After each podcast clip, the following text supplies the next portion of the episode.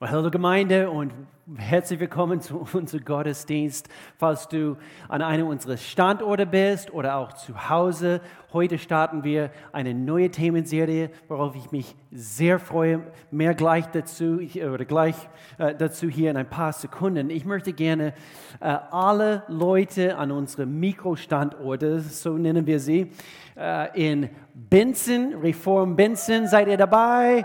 Jawohl, in diese 10 Uhr Gottesdienst oder im 11.30 Uhr Gottesdienst oder im Steigenberger Hotel hier in Lörrach, auch 10 Uhr oder im 11.30 Uhr im Englischen. Wir freuen uns, dass wir das äh, seit ein paar Wochen wieder anbieten können oder online. Hallo, kann ich auch einen Applaus also hier von unserem Team für unsere Online-Zuschauer eben bekommen. So gut, so gut, dass ihr auch dabei seid. Äh, ich möchte gerne äh, vielleicht etwas dazu sagen, falls du äh, zu Hause bist oder vielleicht unterwegs und du, und du schaust diese Gottesdienst zu oder hörst es also via Podcast.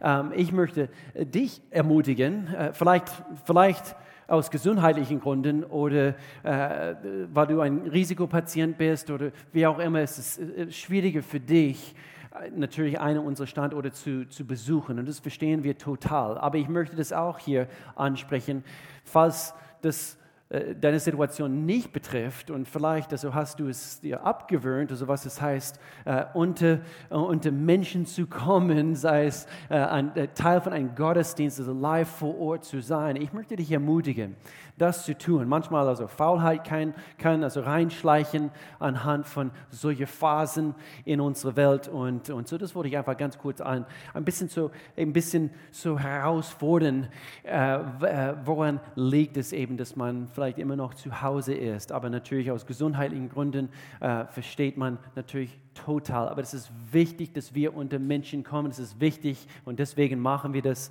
auch wieder. Und auch an alle Kinder. Ich möchte gerne unsere Kinder da draußen oder hauptsächlich jetzt in diesem Augenblick die Eltern von den Kindern ermutigen. Wir haben eine hervorragende Kids World Team an unseren Mikrostandorten. Natürlich nach wie vor, wir haben ein Kid, Kid, Kids World Programm, auch auf unserem YouTube-Kanal, worauf ich mich sehr freue, jedes Mal zu gucken, immer so kreativ und, und, und so lustig. Also wir haben eigentlich das beste Team, die es gibt. Und, äh, und so letzte Woche war natürlich Ostern.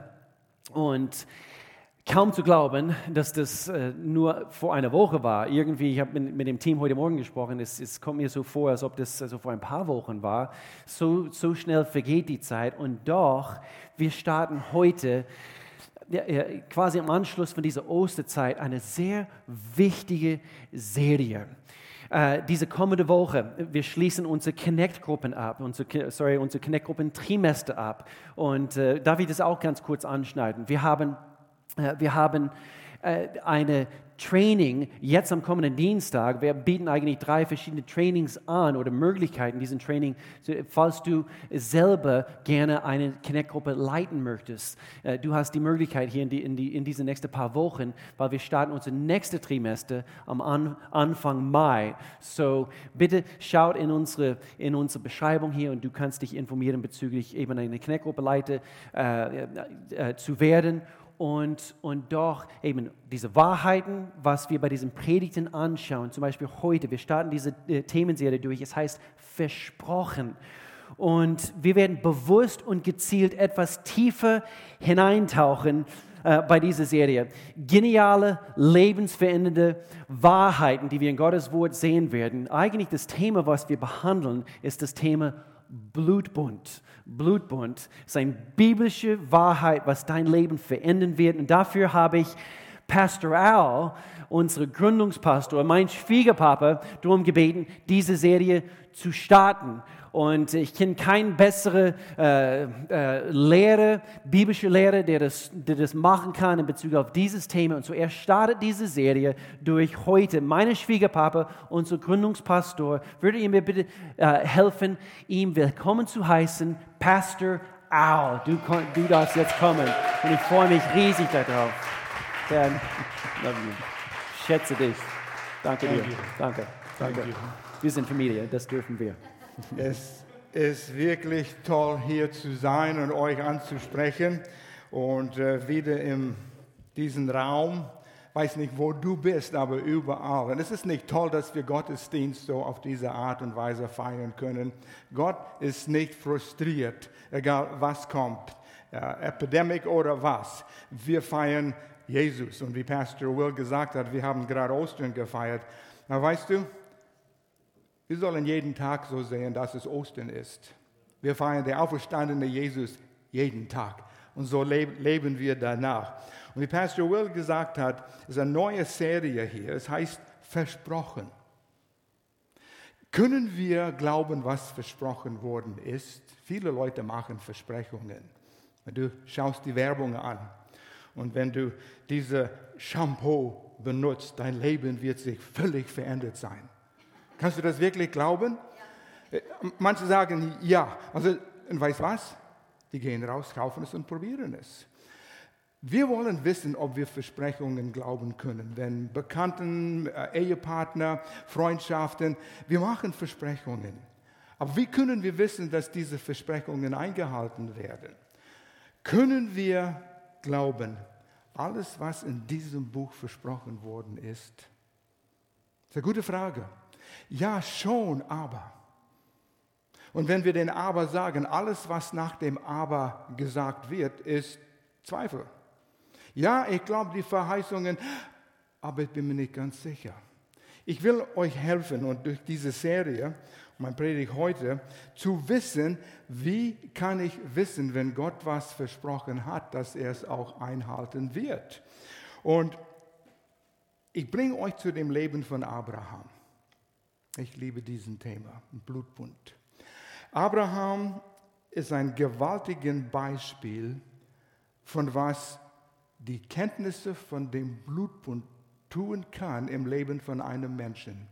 Und ich muss ehrlich sagen, als ich anfing, diese Wahrheiten zu verstehen, über was Blutbund ist und dass Gott durch Jesus mit mir ein Blutbund abgeschlossen hat, das ist das, was mein Glaubensleben am meisten beeinflusst hat. Und ich kam zu dem Punkt, wo ich sagte, wie kann ein Mensch wirklich Vertrauen oder Glauben an Gott haben, wenn er nicht versteht, was der Blutbund bedeutet? Ich weiß, im Westen heute, wir verstehen gar nichts vom Blutbund. Das ist ein Thema, was irgendwie in den Antiken ist. Aber wir müssen erkennen, was das bedeutet, weil dieses Buch ist ein Buch voller Bündnisse. Wir sagen Alten Testament und Neuen Testament. Das ist eigentlich den Alten Bund und den Neuen Bund, begründet auf Blutbund. Was ist der Bund und was bedeutet es für mich? Und das wollten wir ein bisschen näher anschauen. Wenn wir zurückgehen, wo äh, Blutbünde gemacht worden sind und die werden überall in der Welt immer noch gemacht, geschlossen, Blutbünde.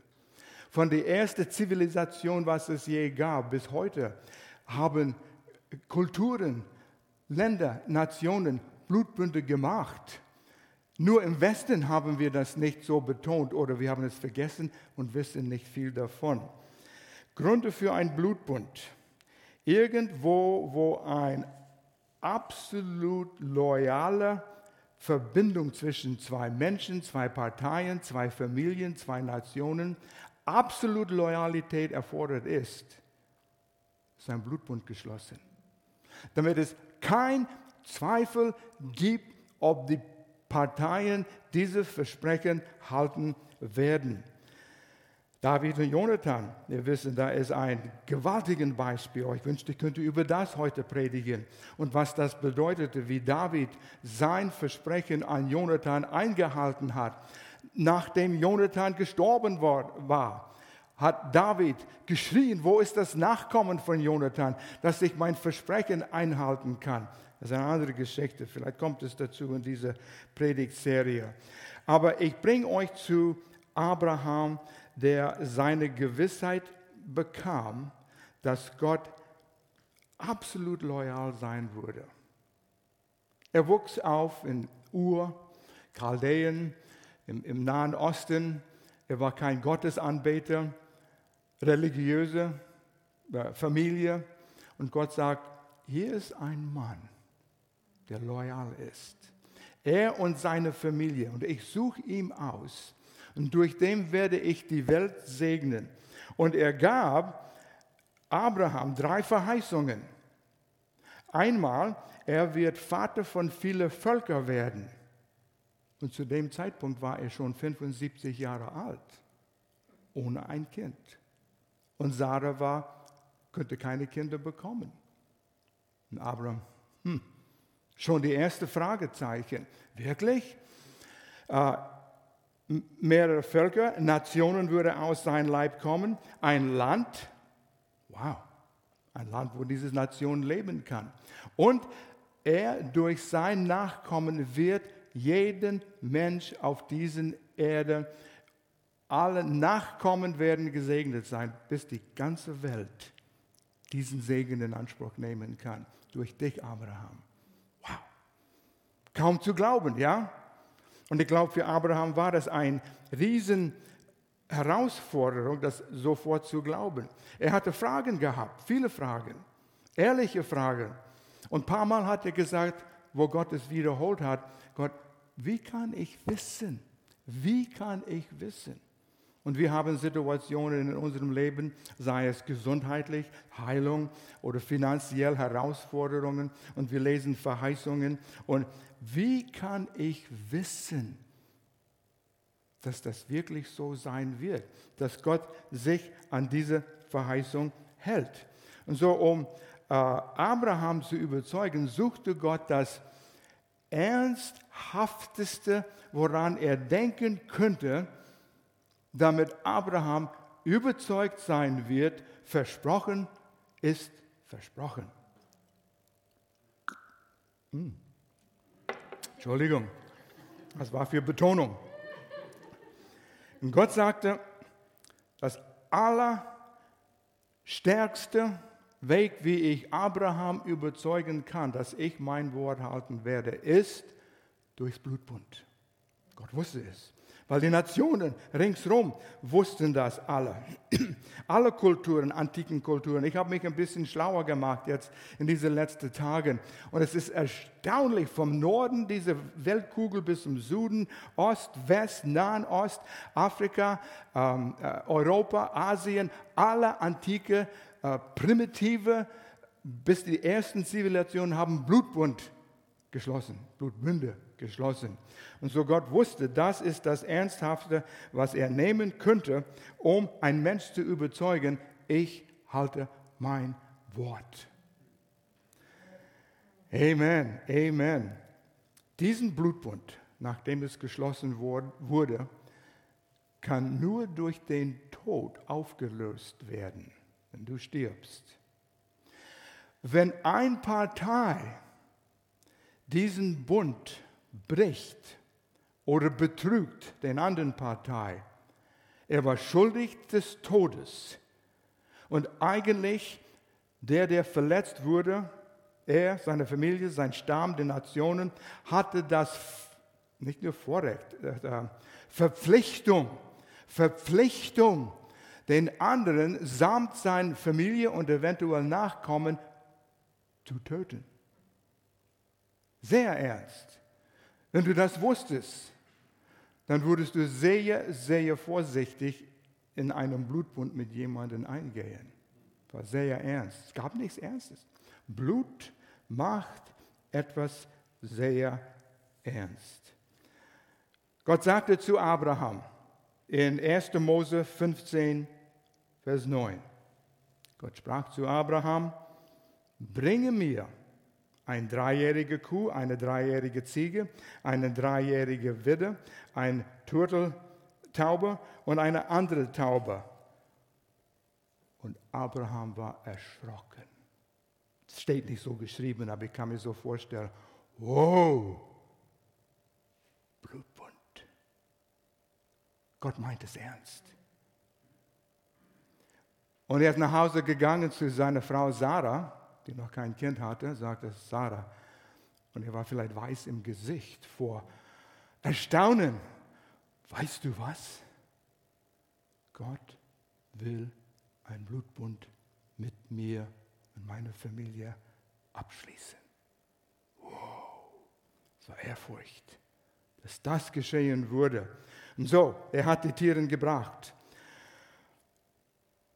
Die Tiere wurden geschlachtet, getötet, geteilt. Stell dir mal vor, wie viel Blut fließt, ein paar Kühe geschlachtet sind und äh, zerlegt worden sind. Da war viel Blut an dem Tag. Im Nahen Osten, in den äh, heißen Gebieten dort. Und das dauerte stundenlang, diese ganze Zeremonie und Prozess. Und die Fliegen sind gekommen und es hat gerochen nach Blut. Es ließ einen Eindruck, der nie vergessen wurde. Die Bibel lehrt uns, das Leben ist im Blut.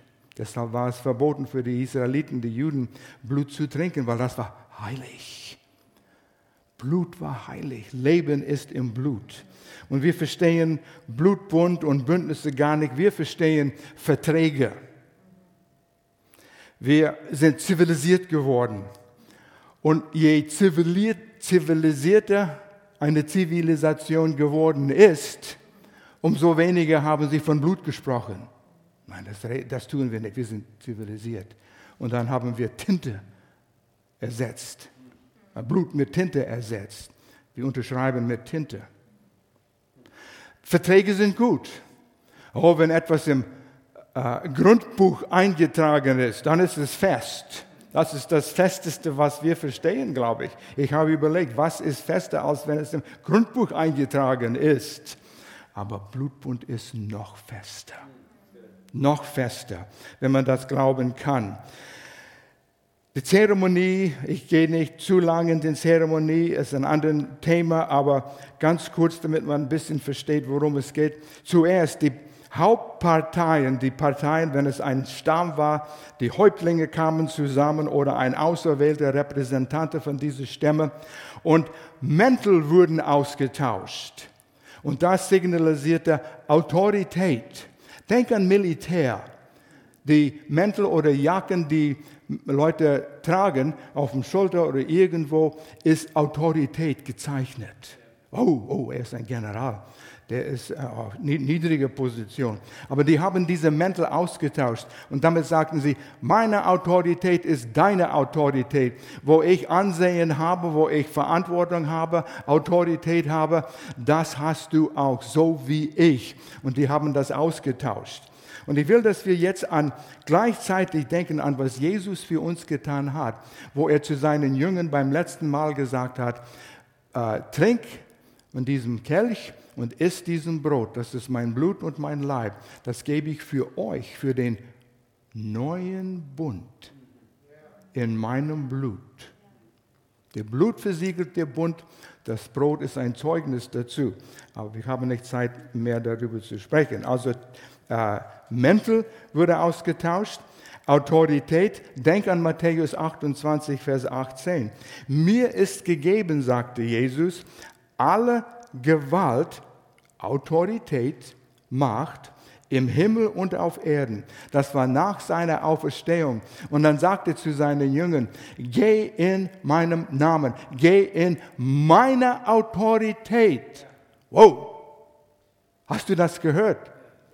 Er, geh in meine Autorität. Ich habe dich ausgesucht für den 21. Jahrhundert in Europa. Mit meiner Autorität. Begreifen wir, was das bedeutet? Ich glaube nicht, dass wir, ich habe es nicht völlig begriffen. Begreift ihr? Begriffen. Und so, mit der Autorität, die Jesus hat über Tod, ja, wir sterben noch im physischen Leib. Aber wir leben weiter und werden auferstehen mit neuer Leiber. Wir sind nicht einfach tot und dann ist vorbei. Der Leib ist tot, aber ich werde weiterleben. Der geistliche, der seelische Erl lebt weiter und kriegt einen neuen Leib, wenn Jesus wiederkommt. Oh, Halleluja, das ist wieder ein anderes Thema hier. Und so, er hat uns Autorität gegeben und dann haben sie ihren Waffengürtel, wo der Schwert, Messer, war, diese Häuptlinge, haben sie auch ausgetauscht. Und das war ein Zeichen. Ich kämpfe für dich, du kämpfst für mich, deine Feinde sind meine Feinde und meine Feinde sind deine Feinde. Wir werden eins. Und die sagen gleichzeitig zueinander in dem Sinn, nicht auf einmal, aber jedes äh, sagt es das, ich würde lieber sterben, als dass dir etwas geschieht. Ich kämpfe bis zum Tod für dich. Schutz hat er versprochen und Jesus hat uns Schutz gesprochen. Und wenn wir Epheser 6 nehmen, was haben wir dort? Waffenrüstung Gottes. Überleg das einen Moment. Wir haben den Helm des Heils. Ich bin gerettet.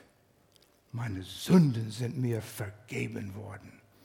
Aller Vergangenheit, Gegenwart. Und sollte ich in die Zukunft sündigen, das ist alles schon bereit. Ich habe Vergebung. Das wird mir nie entgegengehalten. Nie wieder. Nie wieder. Das, was du vor Jahren getan hast, was du dir selbst nicht verzeihen kannst, hat Gott verziehen. Ich trage den Helm des Heils. Ich bin, das Lied heute Morgen, rein. Ich bin rein. Oh, ein gewaltiges Lied. Ich bin rein und ich stehe rein vor Gott. Und das Panzer der Gerechtigkeit. Mein Herz ist geschützt. Ich bin gerecht. Manche Leute haben ein Problem, nachdem sie Jesus aufgenommen haben, zu sagen, ich stehe gerecht vor Gott. So wie Jesus, der Sohn Gottes, gerecht vor seinem Vater steht oder sitzt jetzt, bin ich gerecht. Ich bin die Gerechtigkeit Gottes. Oh, und wenn das in dein Herzen hineinkommt, dann hast du Mut und Autorität in deinen Gebeten und in deinem Glaubensleben. Ich als die Gerechtigkeit Gottes habe Autorität für das zu bitten und das zu befehlen. Und ich habe Sieg in meinem Leben. Und wenn das in dein Herz geht, es fängt an zu wachsen und dann explodiert es auf einmal. Oh, du hast Zeiten, wo du niedergeschlagen wirst, aber du hast die Panzer der Gerechtigkeit, dein Herz zu schützen. Schild des Glaubens, äh, Glauben. Das ist ein Thema für sich selbst. Was ist Glaube wirklich? Ist es ist mehr wie Hoffen, ist mehr wie Wünschen. Es ist Glauben. Und nichts kann gegen den Glauben kommen. Satan, unser geistlicher Feind, kann nicht gegen Glauben kommen. Wenn du glaubst, nicht nur hoffst, in unserem 21. Jahrhundert Gedankenweise Hoffnung ist, ich hoffe, es Sonne scheint heute. Nein, nein, nein, nein, nein. Hoffnung ist, ich sage das noch mit einem Vers hier, aber Hoffnung ist eine feste äh, Zuversicht und Schwert des Glaubens. Gottes Wort ist wie ein Schwert, das einzige äh, Angriffswaffe, das einzige, alles andere ist für Verteidigung. Aber das ist in den in den Angriffsposition mit Gottes Wort. Was hat Gott gesagt? Mit dem komme ich gegen den Feind. Und Jesus hat es in die Wüste, wo er versucht wurde, hat es dreimal benutzt. Es steht geschrieben, es steht geschrieben, es steht geschrieben. Wissen wir, was geschrieben steht? Ja, schon. Aber wir haben noch viel zu lernen damit wir gewappnet sind. In dem Augenblick, wo etwas uns entgegenkommt, vielleicht ist deine Existenz durch die letzten Jahr äh, äh, bedroht worden. Oh nein, was geschieht? Den Schwert und den Schild. Was sagt Gottes Wort? Und ich glaube auf Gottes Wort. Es kann mich nichts antun. Oh, ist vielleicht manchmal ungemütlich. Es tut weh. Wir kämpfen und wir haben einen Kampf zu kämpfen aber wir haben die Ausrüstung, dagegen zu kämpfen. Und dann, die Tiere waren zerlegt in dieser Zeremonie und die zwei Häuptlinge gehen der Gang durchs Blut. Und die schauen das Blut an, tote Tiere. Wenn ich diesen Bund breche, so wird mein Blut fließen wie bei diesen Tieren. Und ich weiß es, wenn ich es breche der hat die Aufgabe, die Verantwortung, Verpflichtung, mein Blut zu fließen zu lassen, wie bei diesen Tieren hier. Und wir sprechen das aus, die Segen und die Flüche. Und dann kommt man in der Mitte, ein Schnitt wird irgendwo gemacht in den Fingern, den Daumen, in den äh, Hand und den Arm und dann fließt Blut. Fließende Blut drückt etwas aus. Manchmal sind die Hände dann zusammengebunden und die sind hochgehalten und die sagen, der Bund ist geschlossen. Das Blut vermischte sich dein Blut und mein Blut. Und als Repräsentanten von unseren Stämmen oder Völkern sind deine Eigenschaften in mir gekommen, meine in dir gekommen. Wir sind eins geworden. Ein Bund, egal was für ein Bund. Und es sind verschiedene interessante Bündnisse in der Bibel. Der Bündnis der Salz ist dasselbe Prinzip, aber hat ein bisschen andere Bedeutung. Jeder Bund aus zwei macht eins. Was hat Jesus gesagt? Ich habe den Vers hier, meine ich. Johannes 15, Vers 4. Bleibt in mir, sagt Jesus, bleibt in mir und ich in euch. Wie ist das möglich? Will und Melanie sitzen hier. Ich sage, kommt in mir hinein, gleichzeitig ich komme in euch hinein. Wie geht das? Ich glaube, Jesus wollte sagen, wir sind so vermischt, wir sind eins. Ich in Jesus und Jesus in mir. Und solange wir, Johannes 15, gewaltige Kapitel über der Rebe und der Weinstock, wenn wir in Gemeinschaft mit unserem Blutbundpartner bleiben, wir in ihm und er in uns, dann sein Leben fließt in uns. Auf der geistlichen Ebene. Wir nehmen die Kleidung, die Waffenrüstung Gottes an. Und wenn Satan versucht, er zu in Versuchung zu bringen oder anzugreifen, er muss nochmals schauen. Moment, ist das Jesus oder ist das er? Er ist in Jesus und Jesus ist in ihm. Er hat diese Panzerrüstung an. Ich weiß nicht, wer es ist. Wow. Und wenn wir es wissen, stehen wir da stolz. Wage es nicht, Satan, im Namen Jesus gebiete ich dich. Hände weg von meiner Familie, von meiner Gesundheit, von meinen Finanzen, von meiner Zukunft, von den Plänen, die Gott mir gegeben hat. Hände weg. Ich habe manchmal Dummheit gemacht, wenn ich in einem Einkaufszentrum reingehe und ich gucke mich rum und dann wo gehe ich hin und ein bisschen verwirrt oder es ist neu und all die Menschen, die da herumlaufen, dann sage ich, dieses Gebäude gehört mein Vater, dieses Geschäft gehört mein Vater. Und dann stehe ich ein bisschen größer da. Ja, mein Vater, es gehört alles hier. Lörrach, er ist der Bürgermeister von Lörrach, mein Vater. Ja, stehe da. Die Autorität von Jesus steht in mir. Und der Feind weiß es nicht. Und so, wenn wir ähm, diesen Blut erkennen, den unheimlichen Eindruck, was Blut hinterlässt. Als ich 16 Jahre alt war, das geht über 55 Jahre her, war ich auf einer Freizeit, eine Leiterschaft Freizeit in Vancouver Gegend und wir wollten abends Würstchen grillen. Und du weißt, wenn du Würstchen grillst über den Feuer, du brauchst einen Stock, einen grünen Stock, dass es nicht verbrennt über den Feuer, machst den Würstchen drauf und dann kannst du es rösten. Und ich ging in den Wald nebenan, wir waren sowieso im Wald dort und wollte mir einen dünnen grünen Ast schneiden.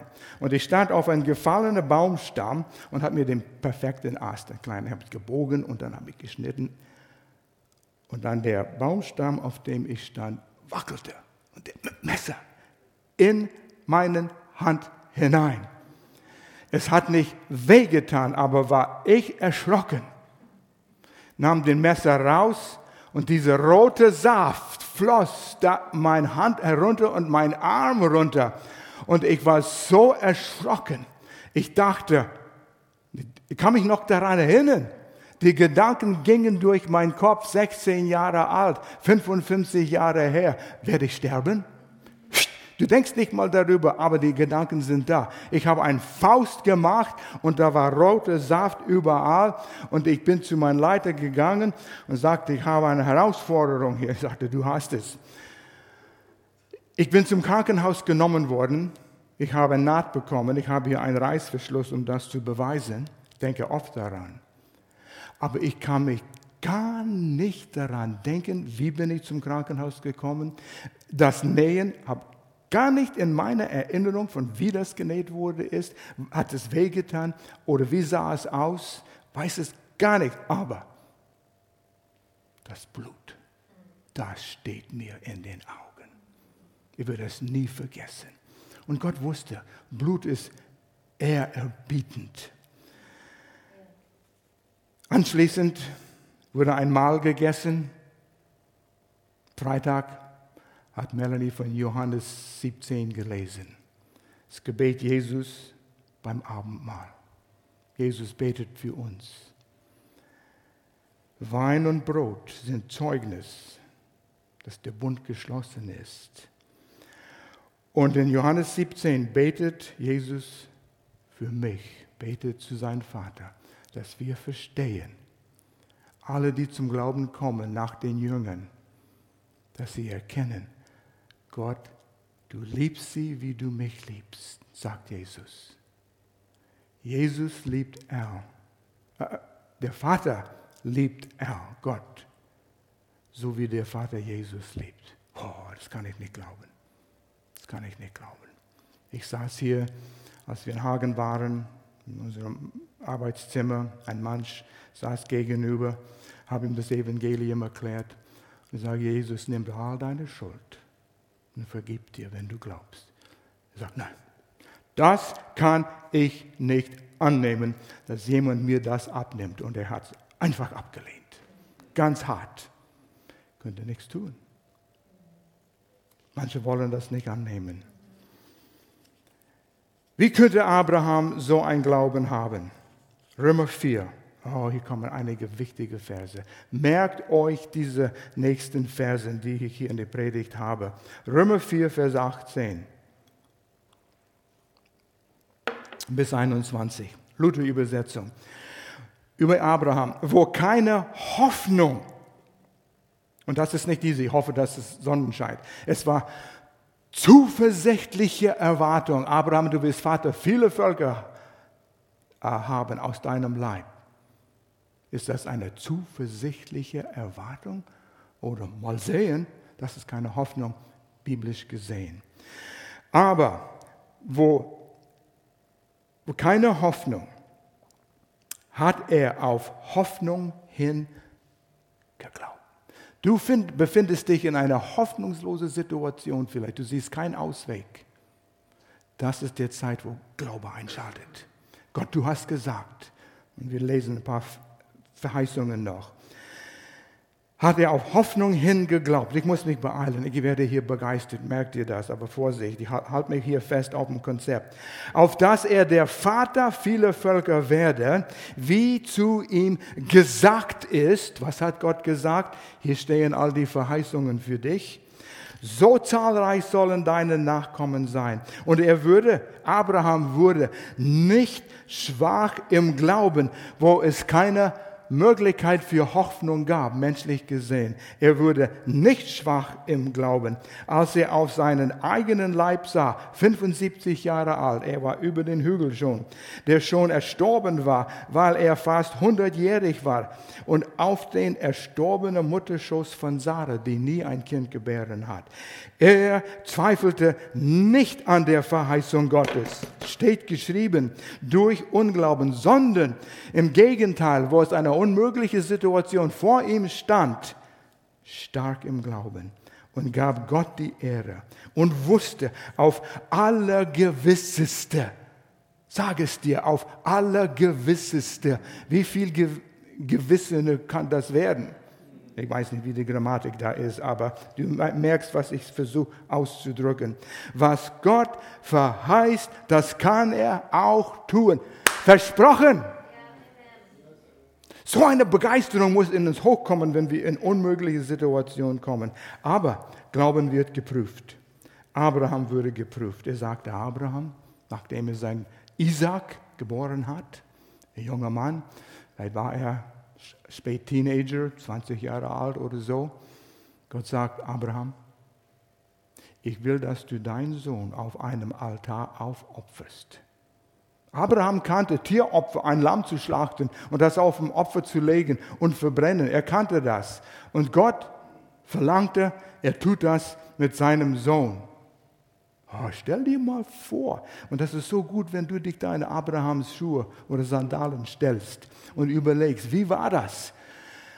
endlich ist ein Sohn hier, Isaac, und durch den werden diese drei Verheißungen wahr. Und Gott, du sagst jetzt, töte ihn, opfere ihm auf.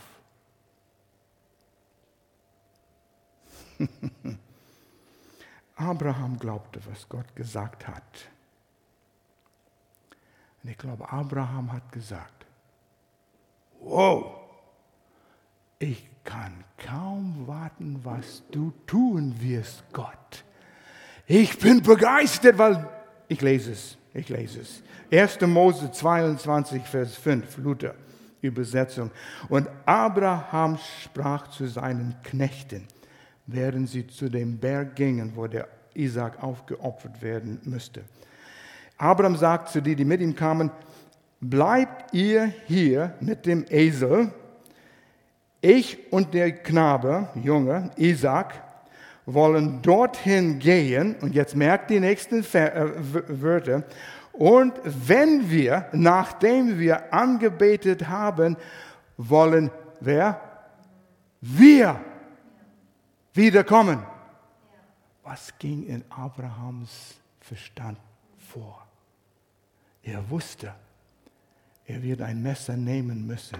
Und die ganze Zeit, das ist mein Royal Rangers Messer, die ganze Zeit in seiner Tasche hat er den Messer gespürt. Und er wusste, was er mit dem Messer tun müsste. Und da war Isaac. Und Isaac hat schon gefragt, Papa, wir haben Holz, wir haben Feuer, wo ist der Lamm zum Opfern? Abraham sagte, Gott wird schon versorgen. Und dann spürte er diesen Messer in seiner Tasche. Und er wusste, was er tun musste. Aber als er bereit war, bis zum letzten Gehorsam zu sein und den Messer in die Hand zu nehmen zu erhoben, Gott sagt, halt. Dein Glaube ist geprüft. Es ist echt. Ich kann dir vertrauen. Er kannte sein Blutbund mit Gott. Er wusste, Gott hat ein Versprechen ihm gegeben und er wusste, Gott wird sein Wort halten. Ich muss den Vers lesen hier in. Uh, Moment, Moment, Moment, habe ich das übersehen hier? Hebräer 11, 17 bis 19. Durch den Glauben war Abraham bereit, Isaac als Opfer darzubringen, als Gott ihn auf der Probe stellte. Abraham, der Gottes Zusagen empfangen hatte, die Verheißungen, war bereit, seinen einzigen Sohn Isaac zu opfern, obwohl Gott ihm versprochen hatte, nur, nur die Nachkommen Isaaks, er hatte noch einen Sohn äh, bekommen vorher, Ismael, aber nur durch den Nachkommen Isaaks sollen als deine Nachkommen bezeichnet werden. Abraham ging davon aus, dass Gott Isaac wieder zum Leben erwecken konnte. Wenn er gestorben war und in gewisser Weise bekam Abraham seinen Sohn tatsächlich von den Toten zurück. Er wusste es. Gott, du hast mir ein Versprechen gegeben, es muss durch Isaac sein. Wenn ich ihn töte, dann bringst du ihn wieder zurück zum Leben. Let's go! Er war bereit. Das war, warum? Blutbund. Gott hat einen Blutbund mit Abraham geschlossen. Basta. Gott hält sein Wort. Was er sagt, das tut er. Wie können wir das anwenden jetzt?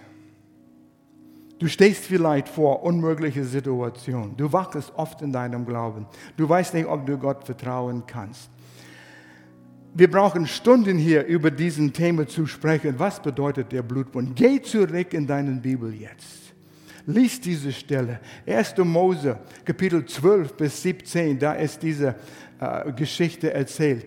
Lies jedes Wort in verschiedenen Übersetzungen. Nimm dir Zeit, das zu verdauen. Was ist hier geschehen? Und wie hat äh, Abraham äh, gehandelt? Und dann tu eins. Und ich glaube, das ist das, der Schlüssel hier. Sinne nach über alle Verheißungen, die Gott in seinem Wort dir gibt. Sinne nach. Grüble darüber nach. Denk darüber nach. Lerne es auswendig. Das ist der Schlüssel. Es bringt die Verheißung vom Verstand ins Herz hinein, im Geist. Wenn wir nur lesen, auswendig lernen und lesen und nicht mal darüber nachdenken, bleibt es einfach Kopfwissen. Römer 5. Ich bin gerecht erklärt worden. Hier ist ein Vers für dich, Römer 5, Vers 1. Da wir nun durch den Glauben, und Römer 5 kommt nach Römer 4, Offenbarung, ja? Aber in Römer 4 haben wir über Abraham gelesen, über seinen Glauben. Und Römer 5, das geht einfach weiter, die Gedanken. Ersten Vers. Da wir nun durch den Glauben von Gott für gerecht erklärt wurden, durch den Glauben, haben wir Frieden mit Gott. Frieden mit Gott. Relax. Gott ist dir nicht böse, auch wegen das, was du gestern getan hast oder heute Morgen getan hast. Noch eine Verheißung. Bedingungslos geliebt, weil ich rein bin durch mein Glauben. Die Entscheidung für Jesus bin ich rein. Nee, das ist nicht die Bedingung. Bedingungslos geliebt heißt auch, während du Sünder warst, hat Gott dich geliebt. 1. Johannes 4, Vers 16. Wir haben erkannt, wie sehr Gott uns liebt. Erkannt und wir haben erkannt, wie sehr er uns liebt, Kopf, und jetzt glauben an seine Liebe, Herz. Wir kennen es, lernen es kennen und jetzt haben wir Vertrauen zu dieser Verheißung. Und das ist unsere Herausforderung. Sinne darüber nach, denk darüber nach. Und wer in der Liebe lebt, der lebt in Gott und Gott lebt in ihm in ihm, in dir, ineinander. Wir sind eins geworden durch Jesus Christus. Sein Leben fließt in uns und pulsiert sozusagen, sein Lebensblut auf der geistlichen Ebene gesehen, pulsiert in unseren Venen. Fum, fum, fum, fum, fum, fum. Spürt ihr das? Ja, neues Leben, neue Nahrung. Und noch eine Verheißung. 1. Petrus 5, Vers 7. All euer Sorgen, werft auf ihn. Eigentlich, du, du musst den ganzen paar Verse da lesen. Das ist Grammatik hier. Das ist ein Partizip. Das lehnt sich an, was vorher geschrieben worden ist. Demütigt euch. In Demut kommen wir und werfen unsere Sorge auf ihn. Und, was steht hier? Er sorgt für euch. Ich habe Zeit genommen. Was heißt das? Er sorgt für euch.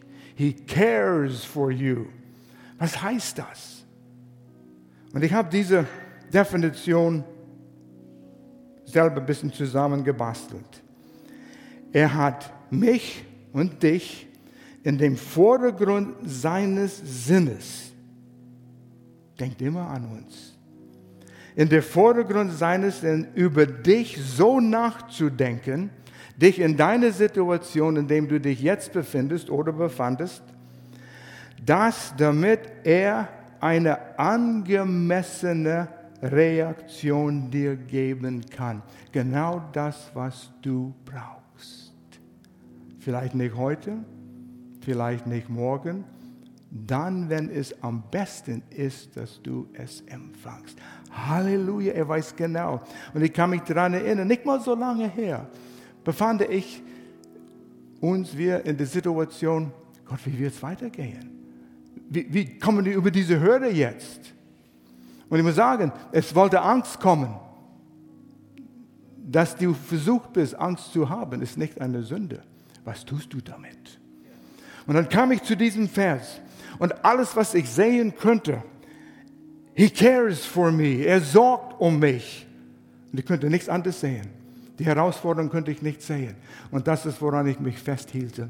Und manchmal an einem Tag musstest du, mussten wir zehnmal, zwanzigmal zurück zu dem Vers gehen. He cares for you, Al.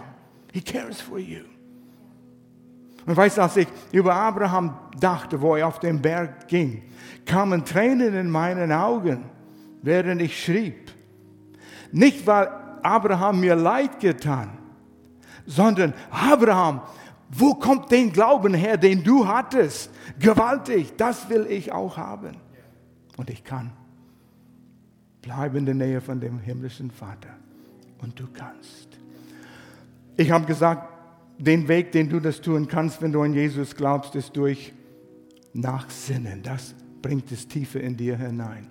Und wenn du hier das vielleicht zum ersten Mal hörst, du hast noch nicht deine Entscheidung für Jesus getroffen, aber du sagst, wow, ich wusste nicht, dass das so involviert ist und dass es so ernst ist und dass Gott all das für mich getan hat. Ich habe noch nie mein Vertrauen auf Jesus gesetzt, dass er mir meine Sündenschuld vergibt. Aber er hat schon den Preis dafür bezahlt am Kreuz vor 2000 Jahren. Und du musst nur das anerkennen, erkennen und dann einen Glaubensschritt nehmen. Jesus, ich vertraue dir, dass du mir meine Schuld vergibst, weil du dein Blut vergossen hast. Ein Blutbund ist abgeschlossen worden, was bereit ist. Er starb, ist wieder auferstanden. Und das Auferstehung ist der Beweis dafür, dass der Opfer am Kreuz gültig ist. Du bist gerecht gesprochen, weil du glaubst, nur wegen dein Glauben. Wenn du diese Entscheidung jetzt treffen willst, ich will was beten, kannst es mir nachbeten, wenn du willst. Dein Glauben ist ausschlaggebend, ob du die Worte sprichst oder nicht, aber dein Glauben kann durch Worten zum Ausdruck gebracht. Bete mit mir. Vater, ich komme zu dir als ein Sünder und erkenne, ich bin hilflos, kann nichts dagegen tun oder dafür tun. Aber Jesus, wo dein Blut floss aufs Kreuz, war das ausreichend für den Sünden Schuld, für die ganze Menschheit, wie du Abraham damals versprochen hast. Ein Segen für jeder Mensch. Und hier ist es in Erfüllung gegangen. Ich nehme das für mich an. Setz mein Vertrauen auf dir, Jesus, dass du mir vergibst. In Jesu Namen. Amen. Amen. Wenn du diese Entscheidung getroffen hast, du hast Jesus in deinem Leben, du bist von neuem geboren. Wenn du mehr Informationen brauchst oder du willst, dass jemand mit dir beten, unten am Bildschirm ist ein QR-Code, du kannst eine Kontaktkarte ausfüllen, mehr Informationen antworten oder dass jemand mit dir betet. Nimm das in Anspruch, damit du weiterkommen kannst. Und sonst wünschen wir dir gewaltige Woche. Wir sehen uns nächste Woche wieder. Ich will für dich beten. Vater, ich danke dir für alle, die diese Botschaft gehört haben jetzt. Stärke jeder Einzelne im Glauben. Ich bete für Kühnheit, dass Glaube wachsen wird. Sieg über jede Situation in Jesu Namen. Amen. Amen. Gott segne dich. Wiedersehen.